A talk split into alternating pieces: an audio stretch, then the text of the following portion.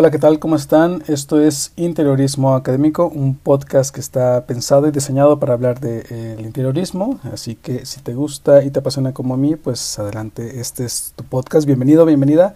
Y pues hoy tenemos una plática más con eh, Daniela Hernández, exalumna de la carrera de diseño de interiores, exalumna mía también, un gustazo, de estas alumnas estandartes de la carrera que nos viene a platicar, eh, pues, qué fue lo que le gustó del interiorismo, qué fue eh, lo que hizo tomar esta decisión de estudiar interiorismo, este, y a qué se está dedicando. La verdad que ha dado un, como un, giro nuevo a su carrera tomando esto del interiorismo y lo ha enfocado en un nuevo proyecto que, nos, que ahora nos contará, eh, este, pues bueno, la dejo. Adelante, Dani, ¿qué tal? ¿Cómo estás? Hola, Joao, muchas gracias por invitarme. No, pues encantado de que estés aquí. La verdad que hace mucho, ¿no? Ya, ya bastante tiempo que no nos habíamos visto.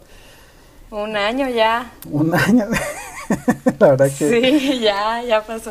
Parecía, parecía ayer. Y este, no, pues encantado, Dani. La verdad que un gusto mm, de, esas alumnas estandartes de la carrera que, que siempre eh, exigen al maestro porque pues, eh, tengo que aprender y enseñar más y, está, está muy padre, la verdad. Y cuéntanos, Dani, ¿a qué te dedicas? ¿Qué estás haciendo ahora, ya que terminaste la carrera? Pues bueno, me gradué hace un año de la carrera de diseño de interiores. Este, la verdad no, cuando inicié esta carrera no, no era mi primera opción o no tenía pensado estudiarla. Siempre mi primera opción pues fue la arquitectura este, pero bueno, pues por cosas de la vida y del destino, eh, terminé eligiendo esta carrera y la verdad es que me encantó. No creí que, pues que me fuera a encantar tanto como, como fue, pero me encantó. Este, es una carrera que creo que mucha gente no la toma como tan importante no le da la importancia que, que requiere. Este, porque bueno, pues está la típica de ¿por qué no estudias arquitectura y te especialistas y digo, te especializas? A mí luego me preguntan luego me preguntan, ¿qué elijo? ¿Arquitectura o terrorismo? Exacto. Yo, yo era de esas, ¿eh? Yo era de esas de que sí voy a estudiar arquitectura y luego me cambio. digo, luego me especializo, pero pues no, la verdad es que estaba muy equivocada, es una carrera bastante completa, o sea, sí tiene que ver una cosa con la otra, pero a fin de cuentas pues cada uno tiene lo suyo. La arquitectura pues es hermosa y es una carrera increíble, pero el interiorismo yo siento que es como el corazón de la arquitectura, ¿no? Es como lo que le da vida a los espacios, es como lo que lo revive. No sé, empecé a verlo muy distinto. La verdad es que estuve muy contenta. Este, pues bueno, aprendí muchísimo en tu clase, ya sabes. gracias, Fue una muy buena clase con muchos retos. Pero, pues bueno, fueron retos que, que en su momento pues tenía mis dudas, que los veía muy difíciles o a lo mejor, no sé, no me sentía tan capaz de lograrlos y... Pues es, es, que al final la vida real o la vida profesional es así, ¿no? Son cada proyecto, cada cliente es un reto diferente y un reto que a veces no nos gusta, eh, pero hay que enfrentarlo, ¿no? Hay que, hay que decir, va, eh, hay que hacerlo, ¿no? Finalmente.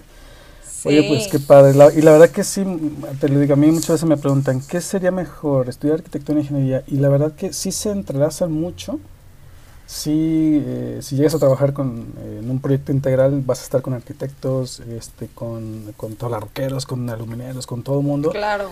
Pero sí que es diferente, ¿no? La, la arquitectura es como, yo siempre le, he intentado explicar como que es más técnica, más del presupuesto, de rendimientos, de, de, que se mezcla también con la ingeniería, pero el interiorismo es como de déjame listo el cascarón, más o menos déjamelo así y ahí te voy, ¿no? claro, es como empezar como en el, en el lienzo, ¿no? De que tú me dejas la estructura y pues yo le pongo aquí el color y pues lo revivo. Digo, no, no digo que nosotros hagamos todo porque pues a fin de cuentas pues los arquitectos también tienen su toque de arte muy, muy padre, pero yo siento que el interiorismo va un poco más allá, es desde elegir texturas, colores, sensaciones, este, la iluminación, qué te va a causar, qué te va a hacer sentir, qué te está expresando, cómo es un estilo, cómo tú, o sea, yo por ejemplo en mi casa, pues bueno, tú que me conoces, si vienes a mi casa dirías, esta casa 100% es de Daniel, o sea, tiene su sello impreso.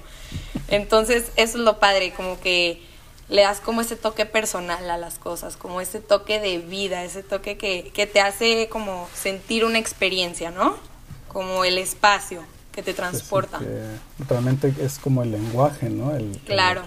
causar experiencias, causar sentimientos en las personas, ¿no? Cuando habitan ese espacio. Sí. Y Dani, cuéntanos, cuéntanos, perdón, eh, tu proyecto nuevo, Macre, ¿no? Que, se llama, cuéntanos de qué trata, qué es. Bueno, la verdad es que yo al finalizar la carrera, pues en mi idea y en mis planes era dedicarme al diseño de interiores como tal. Este pasó un año de todo este proceso que me gradué, pues trabajé y ese pues duda que creo que todos tenemos cuando te gradúas de ¿y ahora qué voy a hacer? Dicen que es el año de la postdepresión de, de, la, sí, universidad, ¿no? de qué voy ok, a hacer? ya me gradué, ya tengo las herramientas, pero ¿qué hago? ¿O cómo consigo? ¿O cómo se empieza? Como todas esas dudas que pues creo que todos hemos estado ahí. Pero pues ahora sí que di un giro muy inesperado. O sea, sí hice algunas cosas de interiorismo, pero la vida me empezó a guiar por otro lado, que la verdad jamás esperé, que fue del mobiliario y de la decoración. Este, y ahí es cuando sugiere Macre. Macre se deriva así como de creaciones de madera. Es una marca que estamos sacando mi, mi hermano y yo. Este, y pues son piezas de arte pero que tienen como una función, o sea, son piezas únicas totalmente, o sea, yo te garantizo que nadie va a tener una igual y no te, o sea, si tú, no sé, ves alguna de nuestras piezas y dices que, ay, de que yo quiero dos de esas o de que yo quiero una y yo quiero otra, imposible, o sea, hay una de esas y se puede hacer algo parecido, pero solo hay una, que eso es creo que algo muy, muy padre, que es como algo que nadie más va a tener este, son, pues te digo, como piezas de arte, esculturas, decoración, pero con un uso. Cavas, espejos completos, este, troncos así que se pueden utilizar como mesas, raíces de troncos que pues también las utilizamos como mesa de centro, como todas esas cosas. Todo es de madera, 100%. Este, y bueno, pues esto inició más que nada, ahora sí que por mi papá. mi papá es, es arquitecto y pues me empezó a jalar con el de que, oye, mira, ven, no te interesa esto, no te interesa, o como a moverme un poco. Y pues sin querer me terminó encantando. Este, empecé a diseñar este, los muebles y así, pero no con el método convencional, que es como, ah, de que no sé, yo quiero un espejo y te mandan a hacer un espejo. No, nosotros utilizamos un, un método un poco menos convencional, que es primero ir a ver las maderas que tenemos y con los troncos ya existentes observar como qué te dice el tronco de qué, qué forma tiene o qué podría ser o dejar que el tronco te diga qué va a hacer, no tú decir de que ah, yo voy a hacer con ese tronco tal cosa, ¿no? Entonces, pues es analizar las maderas, qué tipo de madera, qué tan resistente, cuál se podría ver bien, las tendencias y ya que una vez se hace todo ese proceso, y se observa este, el pedazo de madera, pues dices, ok, este tiene potencial para hacer una cava, o este puede ser, no sé, un espejo para pared, o este puede ser una mesa. Y ahí es cuando se empieza todo el proceso, pues, de ir a cortar y así. O sea que más bien lo que haces es que la pieza te diga lo que quiere ser en pocas palabras. Exacto. Ahora, que creo que eso es, diferente. Está muy padre eso. Es, la verdad que este recuerdo que eh, en, Miguel Ángel, Miguel Ángel, el gran pintor, escultor, arquitecto del Renacimiento, este, no puedo decir en una entrevista, porque pues no, pero... Dijo alguna vez. Alguna vez dijo que le preguntaron que eh, cómo, hacías cómo hacía una escultura, ¿no? Y él, él dice que, que una pieza de, de mármol ya tenía la escultura dentro, que él solo iba quitando la basura, lo que sobraba, que de hecho eso lo dijo cuando, creo que cuando estaba esculpiendo el, David, que el David está increíble, ¿no? Que las vetas del mármol coinciden con las, las venas del David, ¿no? Y, es eso, ¿no? Que él decía que la pieza le tenía que decir qué es lo que era, y él empezaba a quitar lo que sobraba, lo que sobraba, y finalmente dejaba la escultura.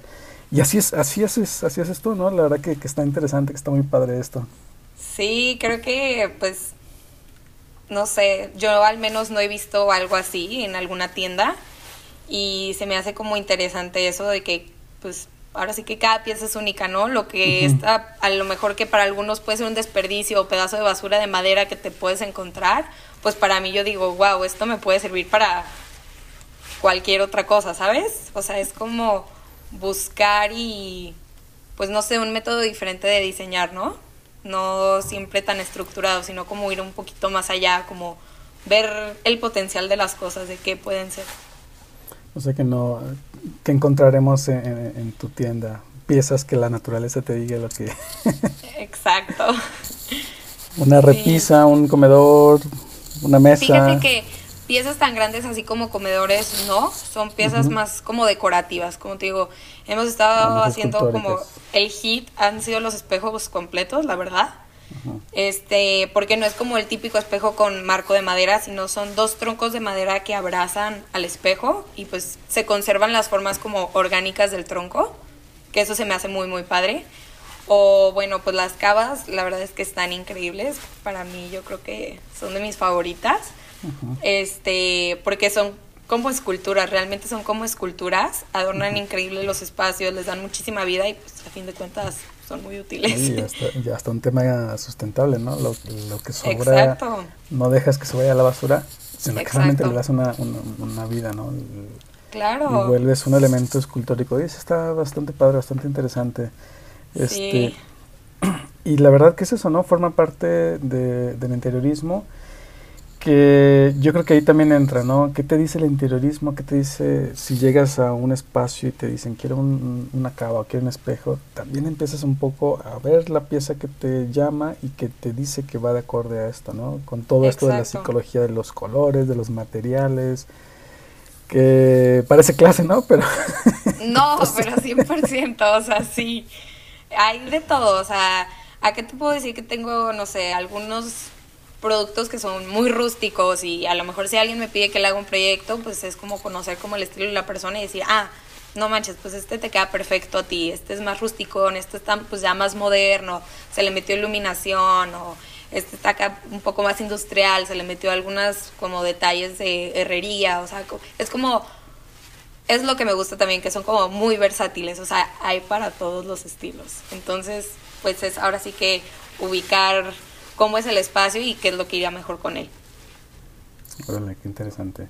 ¿Y qué dirías que una vez que estudiaste la carrera, qué, qué fue lo que te quedó que estás aplicando en tu vida profesional? ¿Cómo conceptualizas? ¿Cómo diseñas? ¿Qué, qué recuerdas que, que, que, luego en alguna otra plática que, este, me decían, ah, recordé mucho tu clase y, y la seguí paso a paso y tal cual, me ayudó muchísimo. Digo, no porque haya sido en mi clase, también hay muchos otros profesores, pero ¿qué es lo que te quedó del interiorismo que sigues, este, que aprendiste en la carrera, que te sigue formando y que a la vez te sigue ayudando a aprender más cosas? ¿Qué, qué es lo que... Lo que más puedo decir que de mi carrera, sí, lo que hasta la fecha lo, pues lo tengo muy presente y más que nada observo en los lugares, son las sensaciones todo lo que el espacio te está transmitiendo. Para mí las sensaciones es lo más importante. Y eso lo aprendí mucho justamente en tu clase, en el último, en el último, este, en la última clase que tuvimos hecho, que fue mi última materia, este, porque estábamos con el tema de iluminación. Que fue un tema que me costó muchísimo aceptar, pero a fin de cuentas, pues fue, o sea, fue lo que ya quedó, muy, o sea, muy grabado en mí. O sea, todo todo tiene que ver, nada está puesto por casualidad en los espacios, que es lo que a mí se me hace muy importante al menos. O sea, el tipo de iluminación que pones, qué te va a transmitir, qué sensación te va a causar, qué emociones, qué te va, o sea, qué te va a mover, los colores, que si es un color muy fuerte, que si me va a hacer sentir feliz, que si me va a abrumar, que si me va a alterar, que si me va a emocionar, las texturas, o sea, como la combinación de todos, qué sensación te está, o sea, dando eso para mí es lo que más me gustó y lo que más intento fijarme cuando voy a diseñar, como qué quiero transmitir con, o sea, con este diseño y qué quiero que el espacio transmite a las demás personas. Y bueno, pues lleva, engloba todo, ¿no? Lo que te digo, iluminación, texturas, colores, este, materiales, o sea, todo, todo tiene un porqué. Órale, este, no, pues, qué buena y gracias la verdad que siempre, este, pues como decía, ¿no? Cada, cada proyecto, aunque sea una materia a veces, es un reto. Eh, y eso nos enseña a afrontar los demás retos. Oye, Dani, y ahora que estás trabajando mucho con la madera y casi como pregunta de examen, ¿cuál sería la psicología que crees que transmite la madera como material? ¿Cuál es lo que más... Sin pensarlo así, de verdad 100% segura, calidez. Calidez y confort, así como un espacio acogedor e incluyente. Y que luego, ya me imagino las piezas, el espejo, ¿no? Que luego es eh, esa atracción de quererlo tocar, querer sentir la textura. Claro, y este, pues se ve increíble con, no sé, las vetas, todas las, pues, las maderas tienen vetas distintas. Yo digo que para mí, pues también por eso elegí la madera, ahora que lo preguntas, para mí la madera es mi material favorito, uno por ser pues un material natural, de, dos porque se le pueden dar muchísimas aplicaciones, o sea, es súper versátil, o sea, se puede usar casi en todo.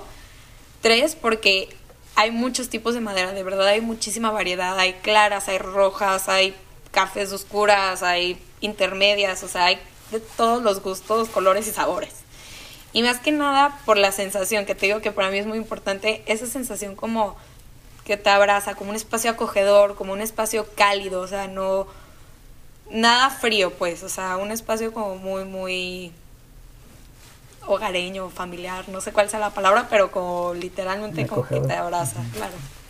Oye, pues sí, no, y la verdad que este siempre hablamos mucho, ¿no? De los, la psicología de los materiales, que es el vidrio, que es el metal, que sí. Y de, hecho de los más bondadosos siempre es la madera, ¿no? Porque tiene muchas tonalidades, tiene mucho tipo de maderas. Sí. Este, y hay muchísimas maderas que luego me preguntan, ¿hay que saber de todo? ¿Hay que conocer todas las maderas? Y, y pues ciertamente. Estaría increíble. Hay miles. ciertamente, ¿no? son muchísimas, ¿no? Y luego uno nos vamos casando con unas maderas que siempre nos gustan porque ya este, conseguimos un, un buen carpintero eh, que la trabaja bien. Y, y, es eh, y justamente lo que te quería preguntar, ¿cuál es entonces tu ámbito eh, de, de, trabajo? ¿Con quiénes te relacionas? Porque a veces pensamos que el interiorista trabaja solo o sola en, su su, en su, dibujo, y creemos que consigue todo, pero en realidad no, siempre nos estamos relacionando con muchas otras profesiones, muchos eh, este, carpinteros, que el herrero, que el... ¿Cuál es tu ámbito? ¿Qué le dirías a esas personas de, el interiorista no trabaja solo, hay que ser, debemos hacer un trabajo en equipo para que las cosas salgan bien? Yo creo que cualquier interiorista de verdad que quiera trabajar solo, creo yo que no se puede. o sea, no quiero, no quiero decir que no, porque pues todo el mundo puede hacer lo que quiera, pero se me muy complicado realmente. O sea, yo era mucho de la idea al entrar a la carrera de que no, yo trabajo mejor sola, de que porque luego mis ideas y luego no me gusta que me estén opinando, que me cambien mi diseño y bueno, pues entonces ¿qué haces en interiorismo? Siempre te a cambiar tu diseño. o sea, nunca va a ser el diseño tal cual como tú lo estás poniendo, siempre va a haber cambios. Y a lo mejor vas a hacer espacios que no sean tanto de tu gusto, pero pues si el cliente es lo que te está pidiendo, pues se hace, ¿no? Y siempre es muy importante rodearte de un buen equipo, o sea, es importantísimo tener un equipo, porque ahora sí que necesitas todo, o sea, tú no puedes todo, luego necesitas que el electricista, que el experto en en textiles, que necesitas que el de los materiales, que necesitas que el carpintero, o sea, quien te haga el mobiliario, necesitas quien te, o sea, si no sabes, a lo mejor quien te haga los renders, se necesita también esa parte digital, o si no sabes dibujar, pues quien, necesitas un dibujante, o sea, se necesita todo, de verdad. Puedes tú tener muy buenas ideas, pero si te rodeas de un buen equipo, pues esas ideas van a salir excelentes y tal como las estás pensando. Si no, pues creo que es un poco más complicado llevar todo tú porque es una carrera que, pues si no me equivoco, yo creo que es de las carreras que más se relaciona con gente, o sea, por ejemplo, un doctor pues se relaciona con doctores, ¿no? O sea, o... Eh, con especialistas diferentes, ¿no? Y este Exacto. con profesiones diferentes. O sea, aquí de verdad te estás relacionando con 30.000 mil profesiones, o sea, no puedes tú abarcar todo, es es muy amplio y tiene tantos caminos y te puedes extender a tantos lados que no puedes abarcar todo. Necesitas un buen equipo, te puedes tú dedicar especialmente a diseñar, pero a la hora de llevarlo a cabo o de hacerlo realidad, necesitas de más manos y de más especialistas porque tú no eres experto en todo. O sea, yo, yo soy interiorista y te puedo decir muchas cosas, pero yo no soy experta en, en colorimetría, yo no soy experta en los materiales. Conozco qué materiales se utilizan para qué cosas y cuáles son mejores para ciertos, no sé, climas, que si es muy húmedo, como ese tipo de cuestiones, más no soy experta o no soy experta en iluminación, sé las cosas básicas, lo puedo hacer, pero qué mejor de apoyarse de alguien que es especialista en eso, especialista en eso, ¿no? Ahí sí, yo creo que es cuando se, se hacen los grandes proyectos y pues, son cuando quedan increíbles.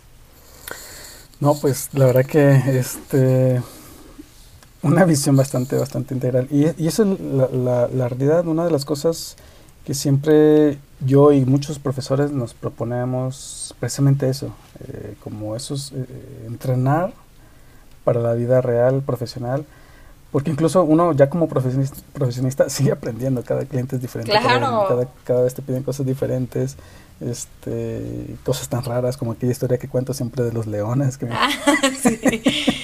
Sí. Este, pero bueno, la verdad que sí. ¿no? Oye, pues Dani, eh, ¿algo más que quieras agregar como para ir terminando? Un saludo o tus redes sociales donde te pueden encontrar. Pues bueno, en mis redes sociales este, tengo la de Macre, que está como Macre Interiorismo, si no me equivoco. Apenas estamos este, sacando los, los productos, ya pronto los, los van a poder encontrar.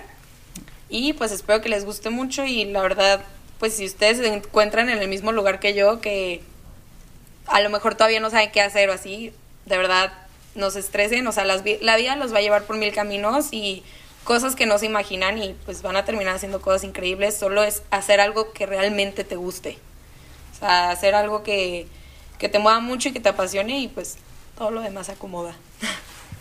No, pues gracias, la verdad que la verdad que la vida es así, ¿no? Uno, uno cree que va a terminar eh, en, en, en empiezas la carrera y ves la meta y crees que vas a llegar ahí, pero no, la vida te va llevando por otras carreras, otros atajos, otro, otros caminos, y esos te llevan a otros y a otros, y luego finalmente te reinventas, ¿no? Este, Exacto. Eh, como tú, que no, no, necesariamente porque no te dedicaste como una parte más pequeña, pues ya estás, pero sigues en el ámbito, ¿no? Eso es, eso es lo interesante. Exacto.